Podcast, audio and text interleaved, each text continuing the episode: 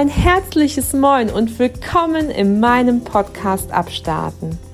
Du hast eingeschaltet, um hier Menschen und das wunderschöne Dithmarschen vielleicht mal ganz neu kennenzulernen. Freue dich auf tolle Begegnungen, interessante Gespräche und möglichen Inspirationen für dein Leben. Komm mit mir mit auf eine Reise quer durch Schleswig-Holstein. Grüße von der Westküste und bis gleich.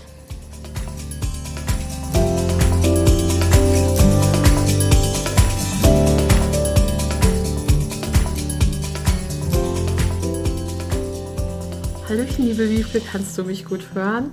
Ich kann dich gut hören, Christiane.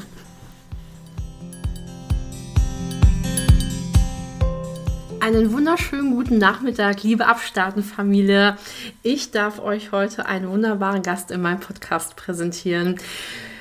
Heute ist bei mir zu Gast Wiebke Buchholz. Mit Wiebke habe ich zusammen am Westküstenklinikum gearbeitet. Sie ist dort jetzt Oberärztin und führt mit Souveränität mit die Adiposita-Chirurgie an. Nicht nur, dass sie in der Adiposita-Chirurgie, was quasi bedeutet, dass sie Menschen, die sehr viel Übergewicht haben, hilft zu einem neuen Leben. Nein, sie macht auch noch viel mehr. Sie hat nämlich ihren Zusatzbezeichnung in Ernährungsmedizin gemacht und wir werden durch ein Potpourri der Medizin heute wandern und gemeinsam aufklären, wie man sich sozusagen im Alltag zurechtfindet, ohne uns äh, mit einzubeziehen, uns Ärzte. Ich freue mich herzlich, dich hier begrüßen zu dürfen. Hallo Wiebke. Halli, hallo, ich freue mich auch heute bei dir zu sein. So, Wiebke, jetzt äh, können wir erstmal alle gratulieren. Nämlich, ähm, Wiebke hat nämlich gerade ihren Ernährungsmediziner gemacht. Mhm. Und erzähl uns mal, ähm, neben eines Daseins als Chirurgie, warum macht man denn jetzt Ernährungsmedizin noch dazu? Also bei mir äh, ist es im Speziellen so, dass ich natürlich, dadurch, dass ich in der Adipositas-Chirurgie tätig bin, ähm, natürlich viel mit dem Thema mit Ernährung mich beschäftige. Wir beraten die Patienten ja nicht nur in Hinsicht ähm, einer OP, sondern wir bieten auch konservative Therapien an und da ist natürlich die Ernährung das A und O. Und dementsprechend habe ich mich schon viel mit dem Thema auseinandergesetzt und das ergänzt mein chirurgisches Dasein perfekt. Und dann habe ich gedacht, kann ich das auch offiziell machen und habe dann auch mich zur Prüfung angemeldet und darf mich jetzt ganz offiziell Ernährungsmedizinerin nennen. Als du quasi deinen Ernährungsmediziner gemacht hast, hast du das Gefühl, boah, krass, neue Erkenntnis? Oder ist es etwas, was eigentlich schon bekannt war durch Studium? Oder hast du ganz neue Aspekte von Ernährung kennengelernt? Also sowohl als auch würde ich sagen. Im Studium finde ich, kommt dieses Thema viel, viel zu kurz. Also es findet eigentlich nicht statt. Ähm, und das ist ein großes Problem eben in der Medizin, aber auch in der Gesellschaft allgemein, dass jeder so meint zu wissen, wie man sich ernährt, aber eigentlich wenig ja, Evidenz dabei ist. Also es gibt wenig Studien, weil man eben auch bei Ernährung schlecht Studien machen kann, weil man müsste ja irgendwie das verblinden. Das heißt, man müsste ja irgendwie das schaffen, dass die Patienten nicht genau wissen, was sie da zu sich nehmen. Und das ist natürlich bei der Ernährung schwierig. Ähm, das heißt, es hat sich äh, die Ernährungsmedizin äh, in den letzten Jahren eigentlich erst wirklich deutlich entwickelt. Und ich fand das Thema schon immer spannend. Man kann eigentlich sagen, dass bei der Ernährung ein großes Ganzes sozusagen. Also wenn man sich in eine bestimmte Richtung ernährt, dass das eigentlich für viele Dinge oder für viele Erkrankungen eigentlich der richtige Weg ist. Hast du das Gefühl, wenn du ein Ernährungstagebuch von einer deiner Patienten bekommst, dass du relativ zügig sagen kannst, okay, da liegt der Mops begraben? Oder ähm, ist es doch schon so, dass man denkt, na eigentlich, der, der macht eigentlich schon vieles richtig, was so laut Lehrbuch ist? Oder sind es oft dieselben Dinge, die dir begegnen? Ganz unterschiedlich. Also wir haben Patienten, die wirklich sich intensiv mit dem Thema auseinandergesetzt haben und wirklich ähm, von Podcasts über alle möglichen Dinge äh, sich angehört haben und äh, wirklich sehr, sehr viele Dinge eigentlich richtig machen. Und da weiß ich manchmal auch nicht mehr, was ich denen noch raten soll. Ähm, deswegen gibt es ja auch die Chirurgie, weil es eben viele gibt, die auch schon sehr viel richtig machen. Aber es gibt natürlich auch viele, die Fehler machen ähm, und dann gibt es äh, da wieder zwei Gruppen. Es gibt die, die die unbewusst machen, also weil sie es einfach nicht besser wissen. Ähm, und es gibt die Leute, die eigentlich, sag ich mal, theoretisch das gesamte Wissen haben, aber denen es unglaublich schwerfällt, das auch umzusetzen, beziehungsweise aus ihrem alten Trott, aus ihren Gewohnheiten herauszukommen. ähm, weil wir die natürlich unser Leben lang schon haben und über Generationen hinweg teilweise ja einfach die weitergegeben wurden sozusagen. Und da ist das Stichwort Generation. Wir wollen ja hier den Podcast machen, äh, nicht um quasi Werbung für die Adipositas-Chirurgie zu machen, sondern wir wollen gerne ein bisschen Aufklärung leisten. Und Ernährung ist ein Generationending. Das heißt, wir bekommen von unseren Eltern beigebracht, wie Ernährung stattfinden sollte. Äh, bei mir gab es noch klassisch diese drei Mahlzeiten, Frühstück, Mittag, Abendbrot zu gesetzten Zeiten. Das ist bei uns zum Beispiel jetzt in unserem Alltag gerade gar nicht mehr so aktuell.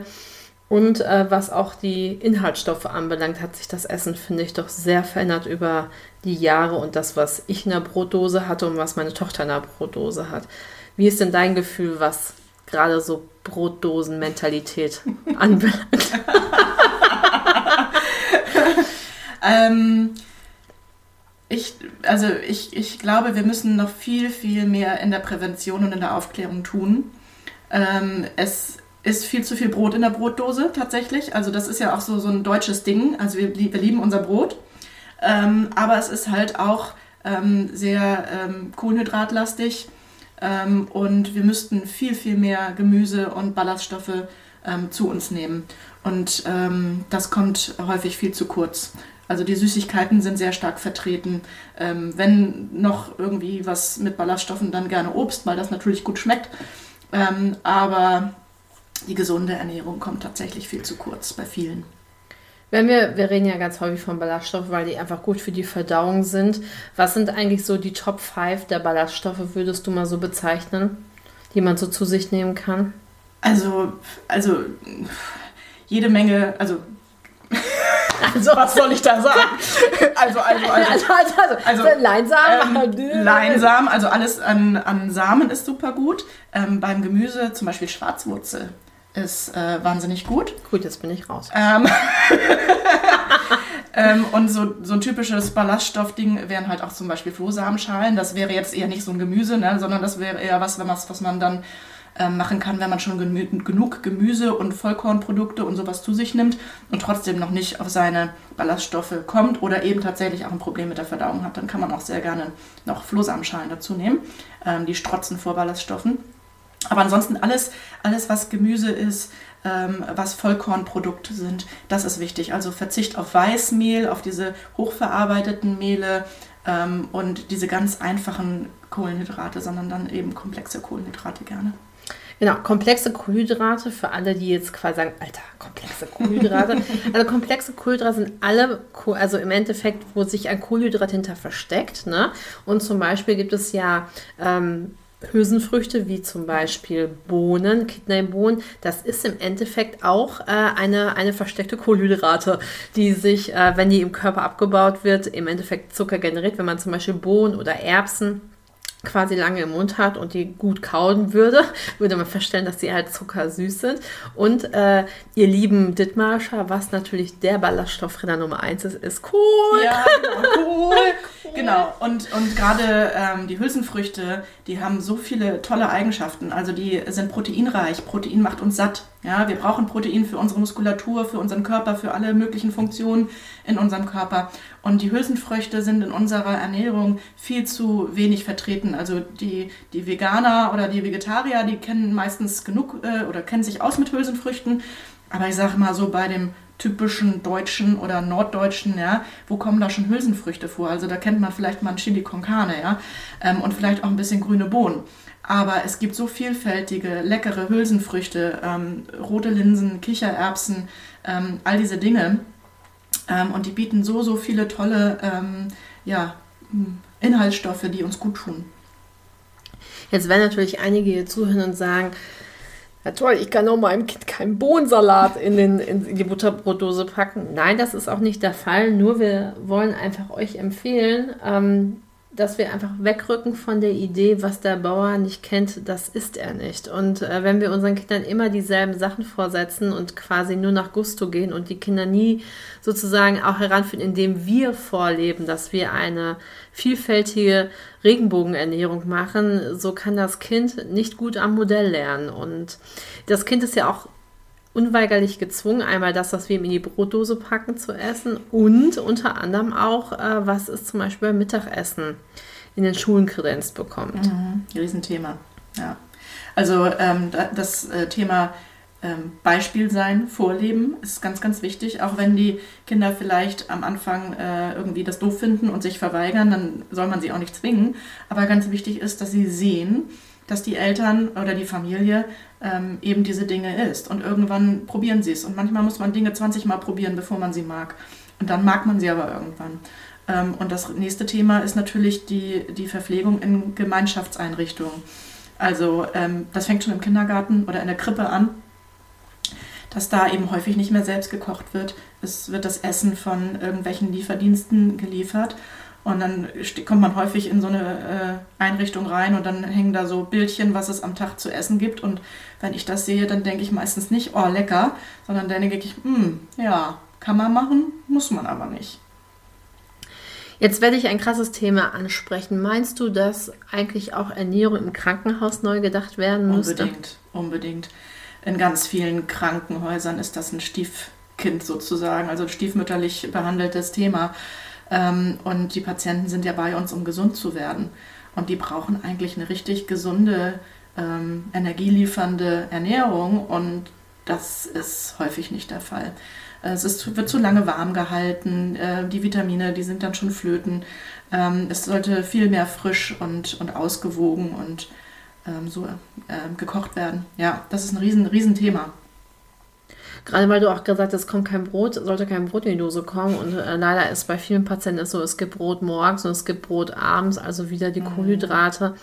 Um einmal kurz zu erklären, warum wir kein Fan von Kohlenhydraten sind, ist es zum einen, dass äh, Kohlenhydrate eben im Endeffekt Zucker sind und ein schneller Energielieferant sind. Das heißt, äh, wenn man jetzt ähm, ein Marathon vor sich hat, dann ist natürlich schnelle Kohlenhydrate gut, dass jeder Muskel mit Zucker versorgt wird. Aber dieser Zucker, äh, wenn man den in zu hohen Mengen nimmt, die man gar nicht braucht als Energiewertstoff, wird daraus leider Fett. Richtig. Und ähm, das ist ja auch so ein Mythos, dass viele Leute denken, sie sollten sich fettarm ernähren. Aber was man wissen muss, ist, unser Körper benötigt Fett. Also Fett kann er nicht selber herstellen, die Fettsäuren, während er Zucker oder Kohlenhydrate nicht braucht. Das kann er alles selber erledigen.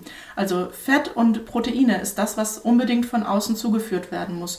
Ähm, und Fett ist eben auch nicht gleich Fett, sondern es gibt sehr, sehr gute Fette, also gesunde Öle, Nüsse zum Beispiel. Ähm, das sind alles sehr, sehr gesunde Sachen, an denen man eigentlich nicht, äh, nicht wirklich zu, von denen man nicht zu viel zu sich nehmen kann.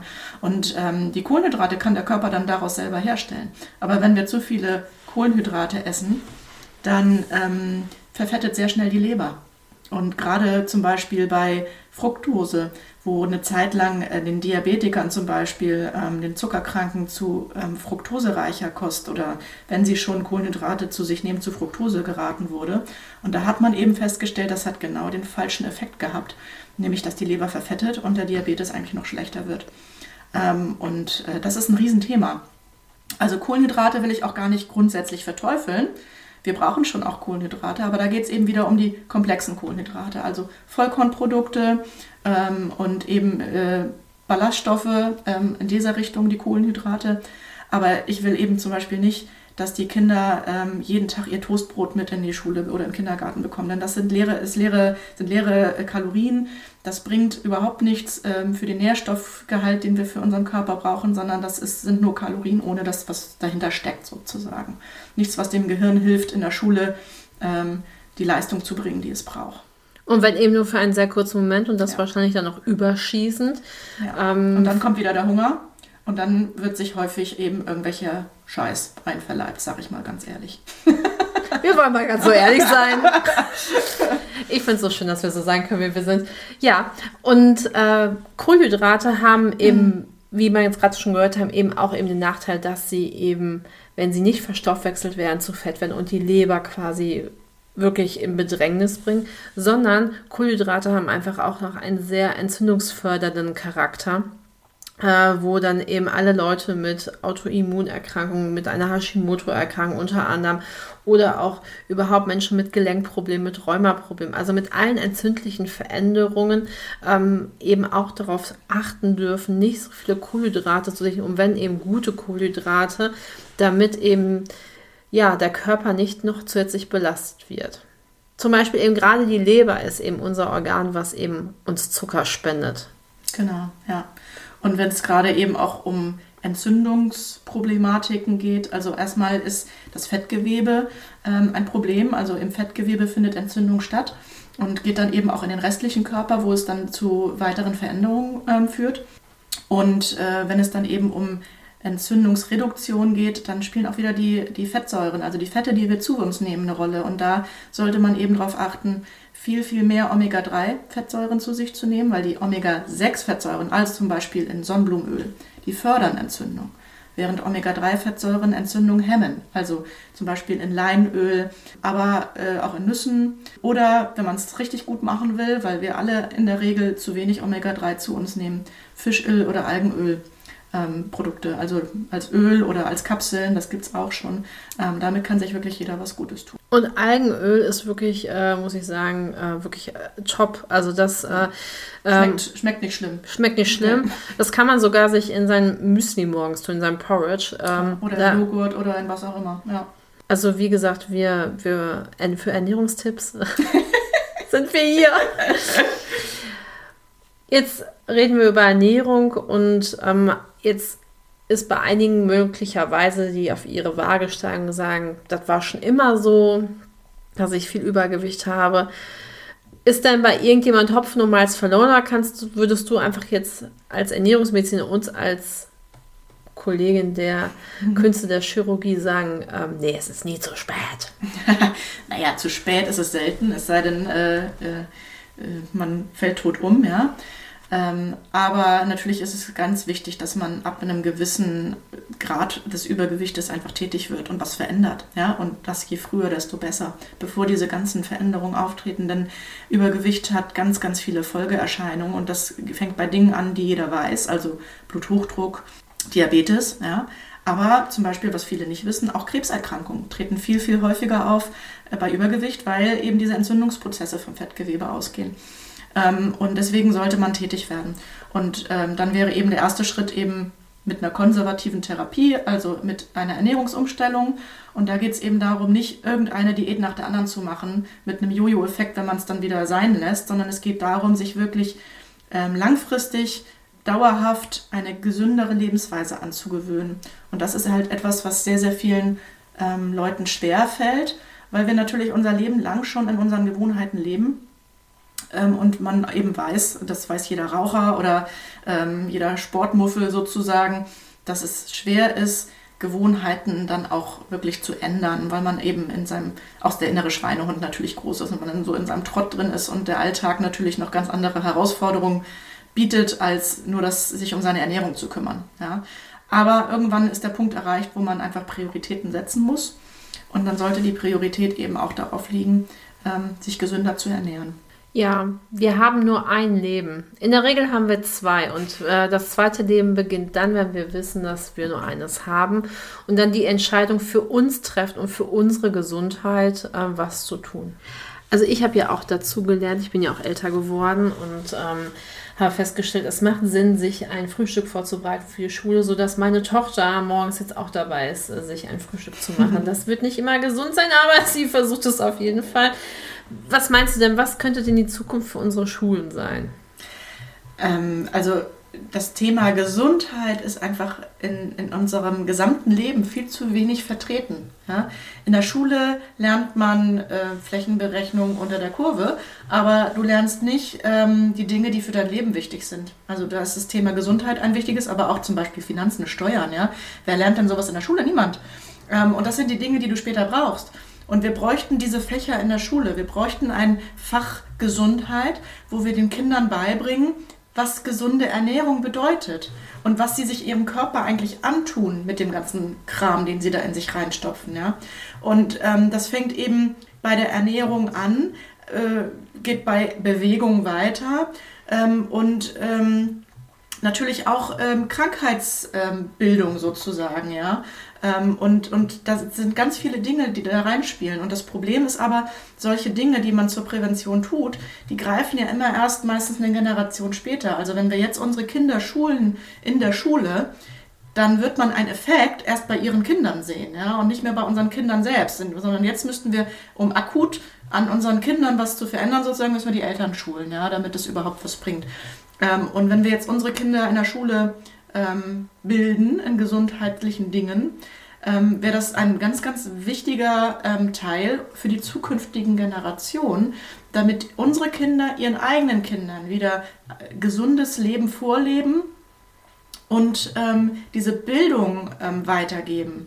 Ja, und das, wie gesagt, nicht nur zum Thema Gesundheit, aber das ist, Gesundheit ist eins unserer wichtigsten Themen, denn die allermeisten Erkrankungen, die wir heutzutage sehen als Ärzte, sind lebensstilbedingte Erkrankungen. Also die haben wir uns selber zugefügt, 90 Prozent. Ja? 90 Prozent der Erkrankungen, die wir haben, könnten wir verhindern, wenn wir uns gesund ernähren. Und da gehören eben auch die Krebserkrankungen zu. Ja?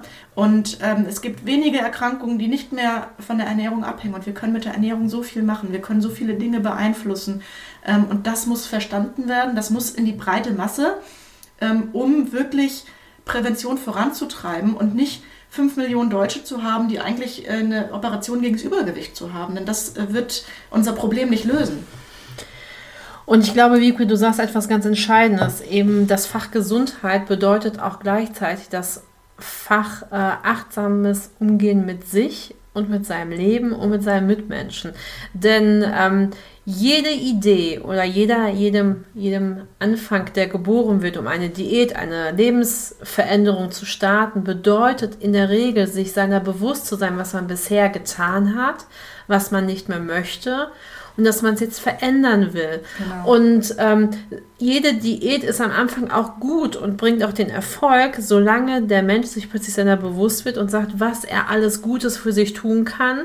Aber das bedeutet eben aus gewohnten Mechanismen auszubrechen und aufzufallen. Nicht mehr quasi abends um 21 Uhr zu McDonalds zu fahren.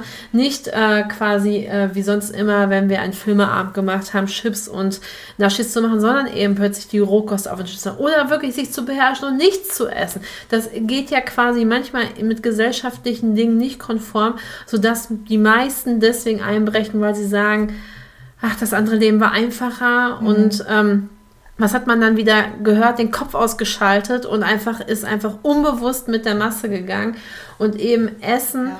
in der Familie zu kochen. Auch zu kochen bedeutet auch mit all seinen Sinnen, ne? das Gemüse anzufassen, das Fleisch selber. Beispielsweise Hähnchen oder die Geräten vom Fisch. Das sind alles Sachen, wo du wirklich mit deinen Händen arbeitest und dir bewusst wirst, was du da in den Händen ja. hast. Du sagst es, also bereit sein für Veränderung sich selber in den Vordergrund auch zu stellen in gewissen Dingen, ja, also ähm, es sich selbst auch wert sein, sich Zeit für sich zu nehmen, das betrifft ja ganz viele Dinge, das betrifft auch Stressmanagement, ja, jemand, der Stress hat, der kann nicht abnehmen, wie soll er das tun? Ähm, und das bedeutet eben auch, einfach die Familie mitnehmen. Ja? Nicht gegen die Familie arbeiten, das wird nicht funktionieren, sondern alle zusammen ähm, sich Verbündete suchen. Das sage ich meinen Patienten auch immer, gerade wenn es um, um sportliche Betätigung geht. Suchen Sie sich Verbündete, dass Sie sich verabreden, dass Sie sich verpflichtet fühlen. Ja? Denn man muss erstmal diesen Schritt schaffen, den inneren Schweinehund zu überwinden und aus diesen jahrzehntelangen Gewohnheiten auszubrechen. Und das ist schwer. Das sagt keiner, dass das leicht ist. Ähm, aber man muss irgendwann sich seiner bewusst werden und sich bewusst werden, was man da tut und welche Gewohnheiten vielleicht nicht so ganz ideal sind und dann bereit sein, das auch anzupacken. Jetzt hast du ja den Ernährungsmediziner jetzt Hand aufs Herz, wie sieht denn so ein idealer Ernährungstag aus? Hast du so eine Idee, wie das so aussehen könnte? Ja, also idealerweise sollte jeder von uns 400 Gramm Gemüse am Tag essen. Ja, und das muss man sich mal auf der Zunge zergehen lassen, wie viel das dann ungefähr so ist. Das ist schon eine ganze Menge. Und das, ähm, da muss man sich schon mal mitten auseinandersetzen. Und wenn man sich so als Standardernährer, sag ich mal, mal so seinen Tag vor Augen führt, dann fällt einem meistens ziemlich schnell auf, dass man da gar nicht drankommt. Ja? Ähm, und das Ziel sollten eben 30 Gramm mindestens Ballaststoffe am Tag sein, die man natürlich auch durch, die, durch das Gemüse dann ähm, zu sich nimmt. Und. So grundsätzlich kann man sagen, eine gesunde Ernährung ist eine pflanzenbasierte, eher mediterrane Ernährung oder auch eine nordische Ernährung, kann man auch sagen. Ähm, das heißt nicht, dass es jetzt ähm, nicht regional sein darf, ganz im Gegenteil, aber hier in Dithmarschen, wir haben den Kohl, ne, wir haben ganz viele tolle Sachen und man muss sich wirklich angewöhnen, im Supermarkt eben ähm, nicht nur zum Brot, zu den Milchprodukten und so zu gehen, sondern wirklich sich in der Gemüseabteilung aufzuhalten und sich mal umzugucken, was es für tolle Sachen gibt und ähm, da was Schönes draus zu machen. Idealerweise viele starten natürlich den Tag mit, mit irgendwie einer Brotmahlzeit, mit dem Brötchen. Häufig sind das eben dann auch Weißmehlprodukte, ähm, die halt kurzzeitig, zu kurzzeitig sättigen aber so nicht lange satt halten. Und dann wird eben zwischendurch gesnackt. Und das Snacken ist das Problem. Und deswegen ähm, ist zum Beispiel ein super Start in den Tag ähm, mit Haferflocken oder einem Porridge oder so. Also sowohl kalt als auch warm, je nachdem, wie man es mag. Da macht man sich ein bisschen Beeren zum Beispiel rein.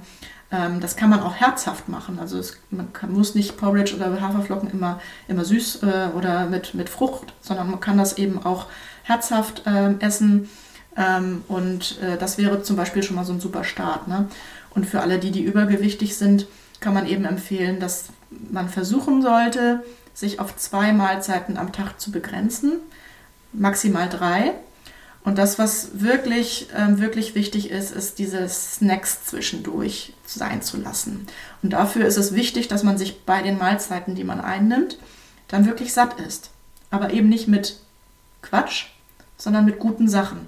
Und wenn man eben äh, Sachen isst, die viel Eiweiß enthalten ähm, und die viel ähm, Ballaststoffe enthalten, also eben ähm, Gemüse, Hülsenfrüchte, auch Milchprodukte, ähm, dann macht das lange satt. Also Proteine, Eiweiß macht lange satt. Ähm, und dann schafft man das auch, diese Pausen einzuhalten. Aber für den Körper ist es eben wichtig, Pausen zu haben, ähm, um überhaupt dann auch mal in die Fettverbrennung zu gehen. Wenn du von Pausen sprichst, welche, welche, welche Stundenzahl siehst du da so? Ja, also wenn wir uns überlegen, ähm, so das klassische drei ähm, oder Tagesmahlzeitenmodell, ja, da haben wir ja schon, sage ich mal, mindestens vier Stunden, teilweise auch eher sechs Stunden dazwischen. Ne? Und ähm, wenn jetzt jemand übergewichtig ist, würde man sogar eben raten zu versuchen, mit zwei Mahlzeiten am Tag auszukommen. Also da könnte man zum Beispiel auch so klassisch Intervallfasten machen, 16-8 ähm, dass man 16 Stunden Pause hat und dann ähm, innerhalb von acht Stunden zwei Mahlzeiten zu sich nimmt. Ähm, dann hat man zwischen den Mahlzeiten ja immer noch vier bis acht Stunden, sage ich mal, Zeit und das ist halt gut für den Körper, dann auch wirklich mal an die Reserven zu gehen. Und was natürlich auch wichtig ist, an diesem Zusammenhang zu sagen, einmal zwei Sachen. Jetzt werden nämlich viele sagen, boah, so ein Porridge, das ist ja wieder Gemüse schneiden oder Obst schneiden, dann die Haferflocken einweichen in Wasser. Da ist so ein Brötchen ja viel schneller geschmiert. Ne? Aber ich glaube, da dürfen wir beide ähm, nicht nur als ärztliche Kollegen, sondern auch als menschliche Mitmenschen sagen, ähm, Kinder, nehmt euch Zeit für euer Essen. Ne? Mhm. Das ist euer Energielieferant. Man, es gibt diesen dummen Spruch, man ist, was man isst. Mhm. Und das gehört auch dazu. Und wenn du dir Zeit und Liebe nimmst, dir am Vorabend eben dein Porridge zu vorbereiten oder eben eine halbe Stunde eher am Tag aufstehst, um dir Frühstück zu, zu, vorzubereiten, dann schenkst du dir Zeit und Liebe und startest schon ganz anders in den Tag, als wenn du eben dich in der Cafeteria mit Hunger äh, quasi dein Näschen an der Scheibe platt drückst und am liebsten drei Brötchen mitnimmst anstelle nur. Ja, oder ganz schlecht dann noch das Croissant reindrückst, was dann direkt äh, irgendwie äh, in die Fettzellen geht. Ja. Und was dir dann quasi nach einer halben Stunde sagt, ähm, ich habe schon wieder Hunger. Ich habe schon wieder ja. Hunger. Ja, genau. Und äh, zum Thema Porridge, ähm, das heißt ja auch gar nicht, dass das jetzt so wahnsinnig viel Zeit kostet. Also man kann äh, auch einfach äh, den Wasserkocher anmachen, heißes Wasser machen, das über die Haferflocken gießen, dann sind die auch innerhalb von kürzester Zeit irgendwie äh, weich. Und man kann auch Haferflocken, also sie müssen jetzt nicht irgendwie Ewigkeiten eingeweicht sein, mhm. ja. Also man darf die auch einfach ganz normal äh, zu sich nehmen. Das muss jetzt keine Wissenschaft sein. Und kauen darf man. Kauen darf man. Also man sollte sich für die Mahlzeit wirklich Zeit nehmen damit man auch ein Sättigungsgefühl verspürt und dass man auch ähm, wirklich gut kaut, dass die Nährstoffe alle äh, da ankommen, wo sie hin sollen ähm, und dass man eben überhaupt auch mal wieder lernt, auf seinen Körper zu hören und überhaupt Sättigung wieder wahrzunehmen. Das ist ja auch ein Problem von vielen im hektischen Alltag, dass die einfach nur reinschaufeln ähm, und gar nicht merken, wann sie satt sind. Was auch total spannend ist, nicht, man merkt nicht nur, wenn man satt ist, äh, dass man satt ist, sondern man merkt auch manchmal nicht, ob man Hunger hat. Mhm. Ähm, beziehungsweise ich habe so einen Trick, wenn ich wieder das Gefühl habe, ich habe Hunger, frage ich mich, ob ich jetzt gedünsteten Brokkoli oder gedünsteten Blumenkohl essen würde.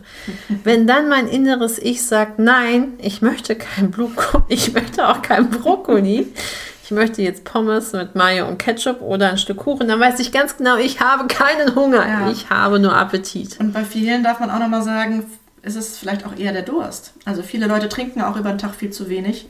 Ähm, und die dürfen sich dann in dem Moment auch erstmal fragen, habe ich jetzt wirklich Hunger oder trinke ich jetzt einfach mal ein Glas Wasser?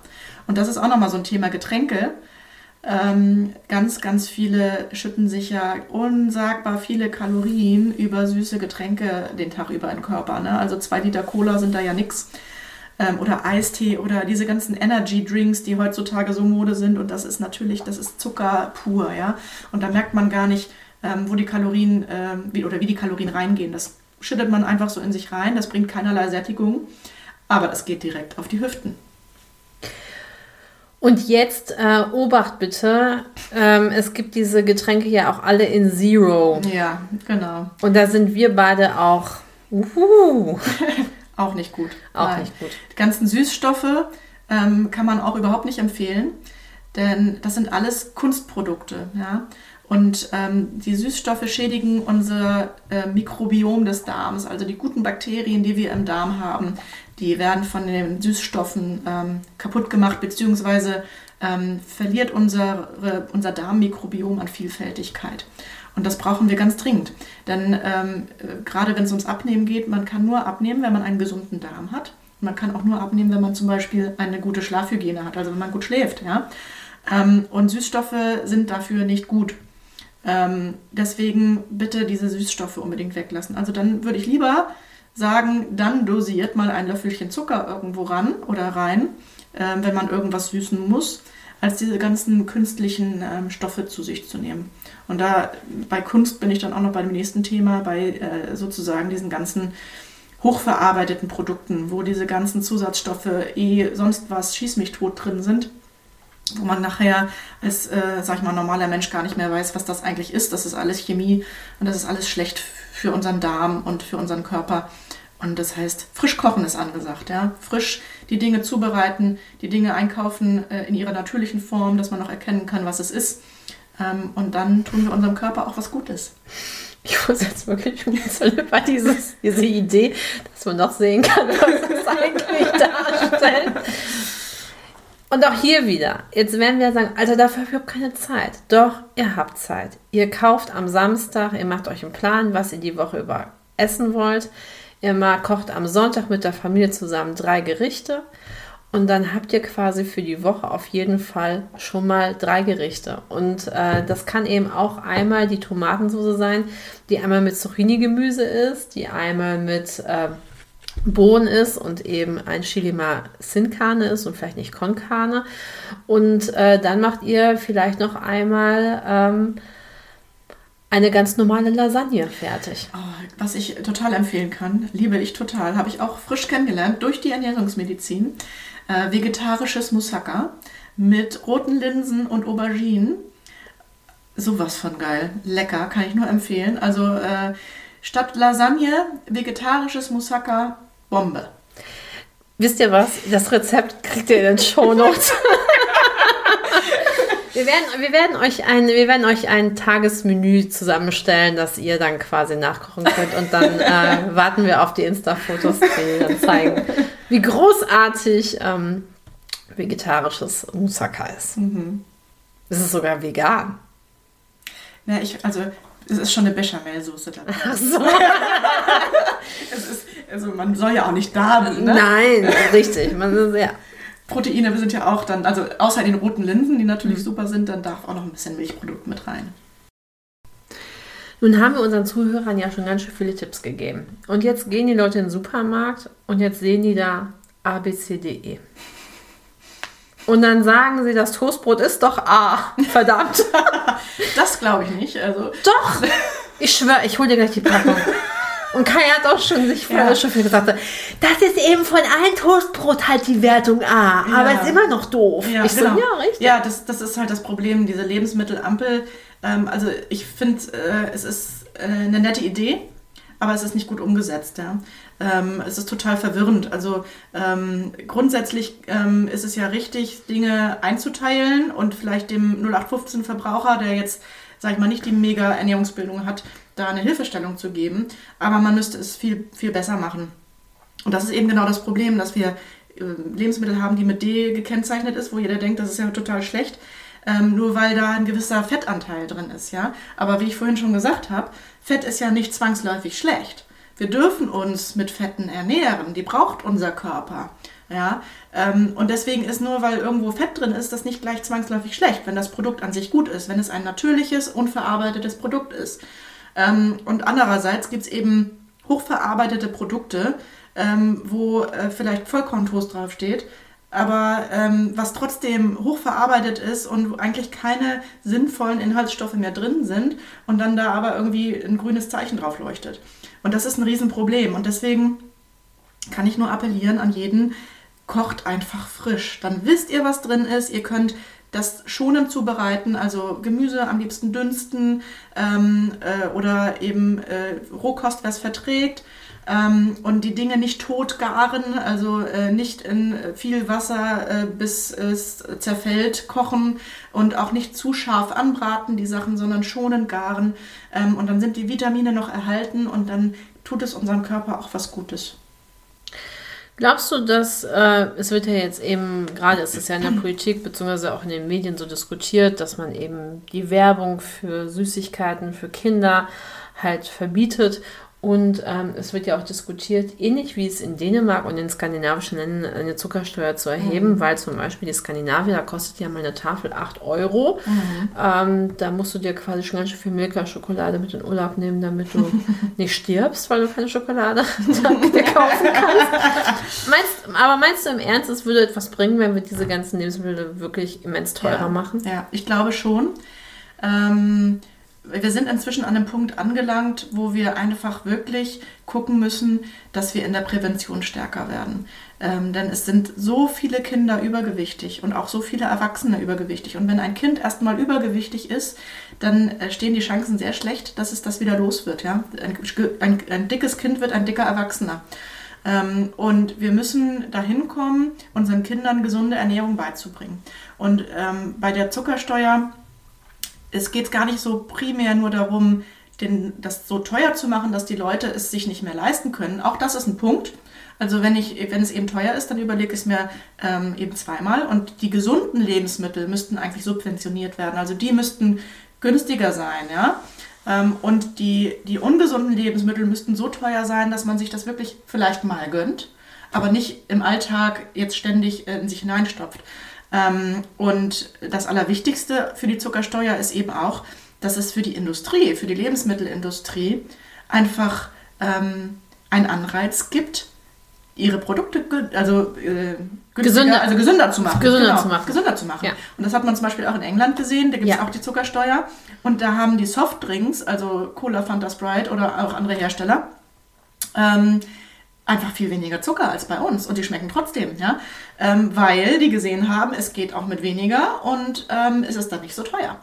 Ähm, und das hat, hat einen positiven Effekt, tatsächlich, der messbar ist. Ähm, und ähm, da muss man noch viel, viel mehr Aufklärung betreiben ähm, und ja, ich glaube, es hätte einen Effekt. Und auch die Werbung. Wie viel Werbung gibt es für Kinder von verschiedensten Produkten, aber jeder kennt sie und sie stehen an der Kasse am Supermarkt und jeder greift zu. Ähm, und jedes Kind äh, weiß äh, sozusagen die ganzen verschiedenen Marken von Kinderschokolade oder anderen Dingen. Ähm, und ich will gar nicht sagen, dass man Kindern keine Schokolade geben darf. Ich, aber ich bin immer dafür, dass es in einem gesunden Maß bleibt. Und dadurch, dass es so viel Werbung gibt, fordern die Kinder das quasi ja schon ein. Ähm, du kannst, kommst da ja gar nicht drum herum. Die Re- Regale im Supermarkt sind voll, voll von ungesunden Sachen. Wenn man mal in so einen Supermarkt geht und sich überlegt, wie viele Regale sind hier mit gesunden Sachen also Gemüsetheke, sag ich mal, und Milchprodukte würde ich jetzt auch mal dazu zählen. Und so ein bisschen TK, also ich sage auch gar nichts gegen TK-Gemüse, das ist ähm, auch äh, vollkommen in Ordnung. Damit kann man sich das Kochen auch leichter und schneller machen.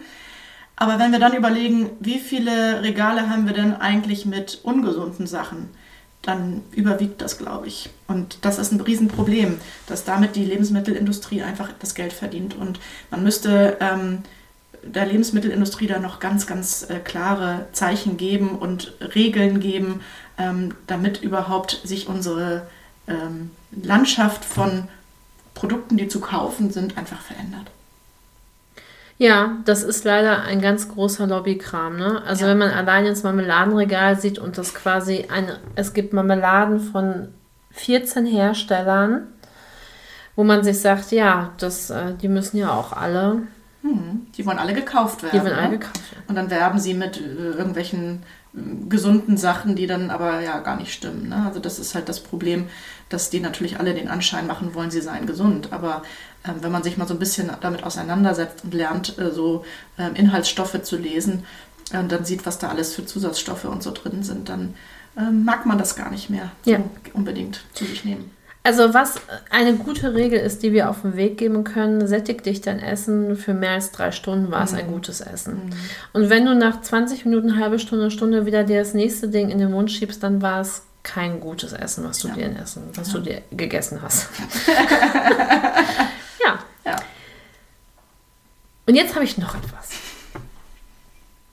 Wir haben jetzt ja gerade über diese ganzen Getränke, also Limonade mhm. gesprochen und eben dann eben die, genau die anderen, die halt alle Zero sind, mhm. ne? Ja, aber jetzt sage ich dir ganz ehrlich, ja, ich will doch jetzt nicht nur den ganzen Tag nur Wasser trinken. Was kann ich denn anstelle von nur Kranwasser denn noch trinken? Da hast du ja, ja mega gute Idee. Habe ich jetzt gestern getrunken? naja, man kann total tolle Sachen ins Wasser reinmachen. Ne? Also man kann ja sein Wasser aromatisieren, indem man einfach zum Beispiel Pfefferminze reintut, frische Minze ähm, oder Basilikum, ja, ähm, oder Ingwer, Ingwer, Superfood, ja, Kurkuma, ganz toll. Ähm, oder Beeren einfach mit ins Wasser schmeißen. Dann hat das ein Aroma, ohne dass jetzt Zucker zugesetzt ist. Ähm, man kann, äh, also und, und allen, die so sagen, ich kann das alles nicht, ich mag das alles nicht, blablabla, da würde ich dann lieber empfehlen, ganz dünne Saftschorlen, wenn es denn sein muss. Also Saft hat halt auch viel Zucker. Ja, der Fruchtzucker, der da drin ist, der hat, ist, ist genauso viel wie in diesen Softdrinks.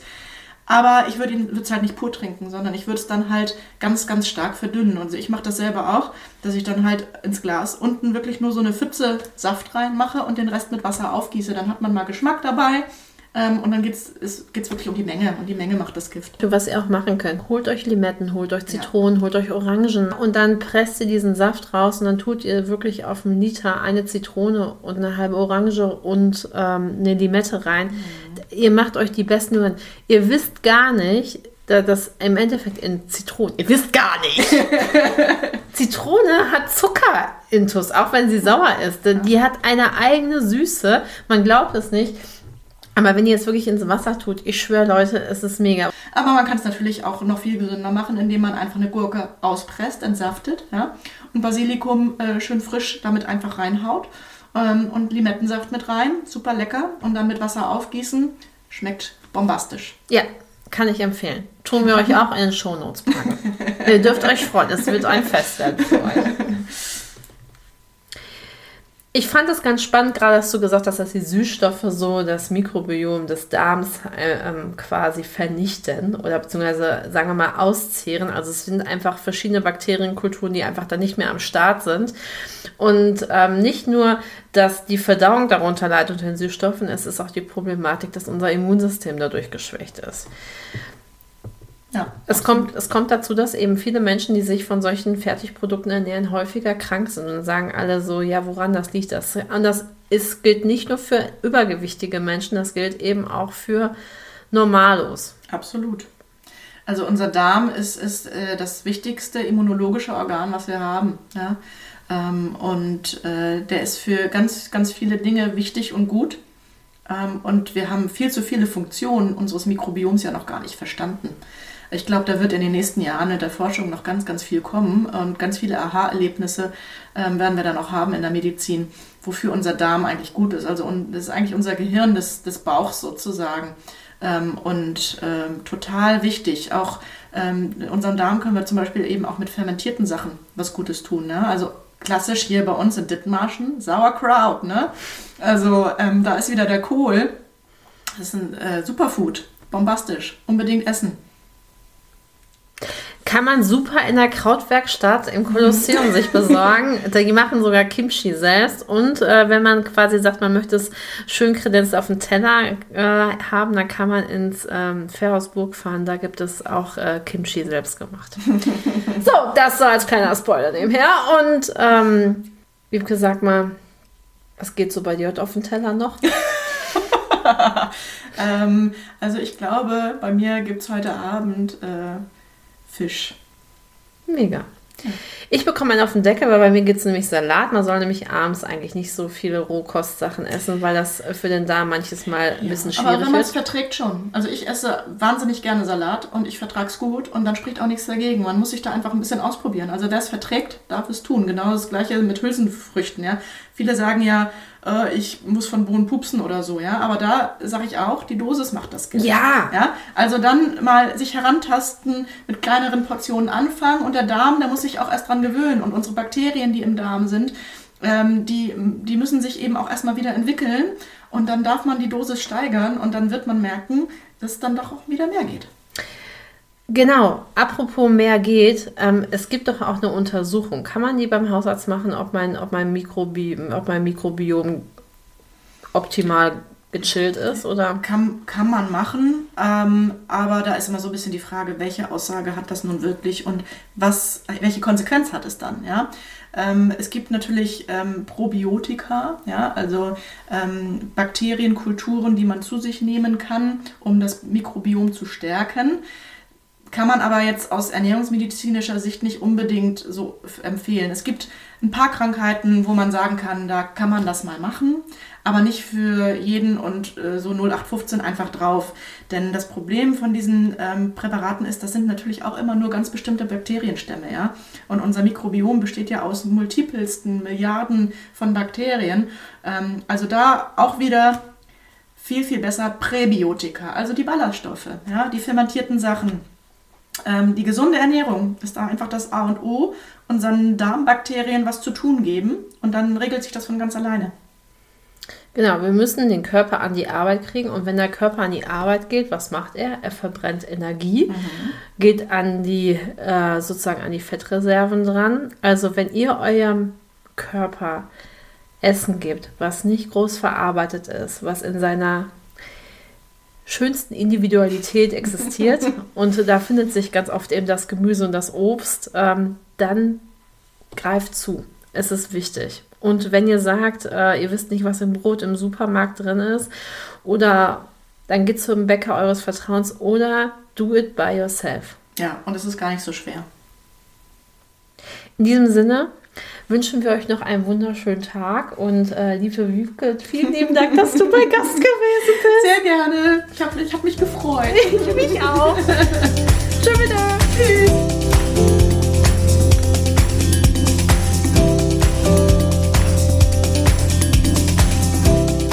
Ja, ihr Lieben, ein bisschen fühlte ich mich ja wie bei den Ernährungsdocs. Aber ich fand uns ein bisschen netter.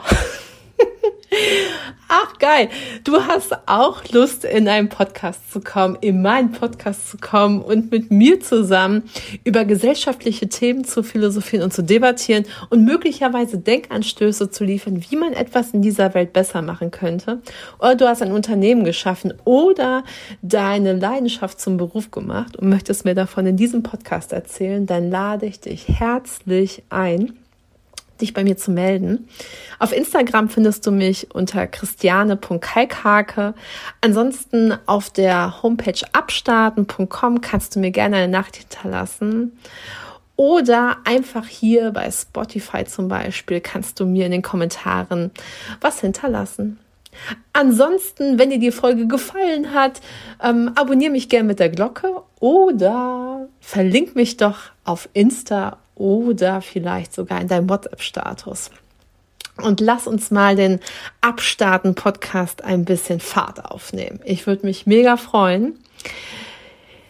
Und was bleibt mir zu sagen? Das Wetter sieht gerade draußen nicht so geil aus, aber nichtsdestotrotz, wir können uns dick anziehen und rausgehen an die frische Luft und unsere Heimat Dithmarschen erkundigen. An dieser Stelle, es sind immer noch Kohltage und ihr Lieben, ihr müsst euren Kohl nicht im Supermarkt kaufen. Überall im Mahne, Meldorf oder Rade, wo ich so lang fahre, sehe ich am Wegesrand die Schilder stehen für Eier vom Hof, für Gemüse, was dort angebaut wird. Auch Fleisch wird überall angeboten. Also kauft regional, kauft bei euren Bauern, kauft in euren Hofläden ein und unterstützt eure Heimat Dithmarschen und zaubert euch was mit der Familie auf den Teller, was allen schmeckt und eben mal was Neues ist. In den Shownotes findet ihr die Rezepte, von denen Wiebke und ich gesprochen haben. Ansonsten, wenn ihr Fragen zu Adipositas-Chirurgie habt, dann äh, schicke ich euch bzw. verlinke ich euch die liebe Wiebke unten. Oder wenn ihr persönlich eine Frage an Wiebke habt, dann dürft ihr die auch gerne ihr stellen. In diesem Sinne, macht's gut und geht raus an die frische Luft, bleibt gesund und genießt eure Heimat. Bis nächste Woche Freitag, eure Kalkhake. Bis späti Raketi.